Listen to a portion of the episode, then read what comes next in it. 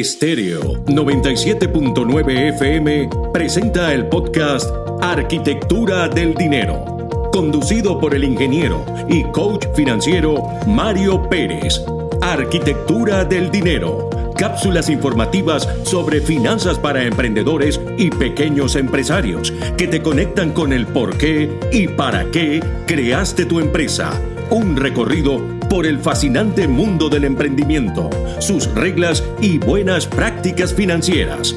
Bienvenidos a Arquitectura del Dinero. Buenas tardes a todos, soy Mario Pérez, ingeniero y coach financiero. Hoy continuamos compartiendo más del modelo de emprender de Ismael Cala la letra R dentro del modelo emprender la asociamos con la resiliencia y también con la palabra responsabilidad. Según Wikipedia, la resiliencia es la capacidad de los seres humanos para adaptarse positivamente a las situaciones adversas. También podríamos decir que es la habilidad para recuperar el estado inicial de una situación X cuando ha pasado la perturbación a la que se encontraba sometida.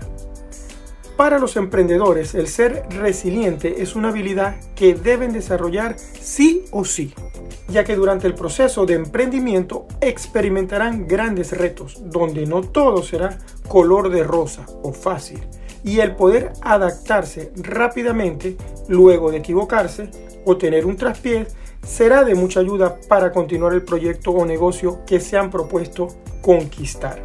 De igual forma, la letra R se asocia a la palabra responsabilidad, ya que si no se toma el 100% de la responsabilidad de forma disciplinada y con compromiso, no se podrá obtener la excelencia y será difícil lograr el o los objetivos planteados. El líder emprendedor reparte los créditos de las victorias que obtiene y asume los setbacks o los traspiés con responsabilidad. A eso se refiere esta letra.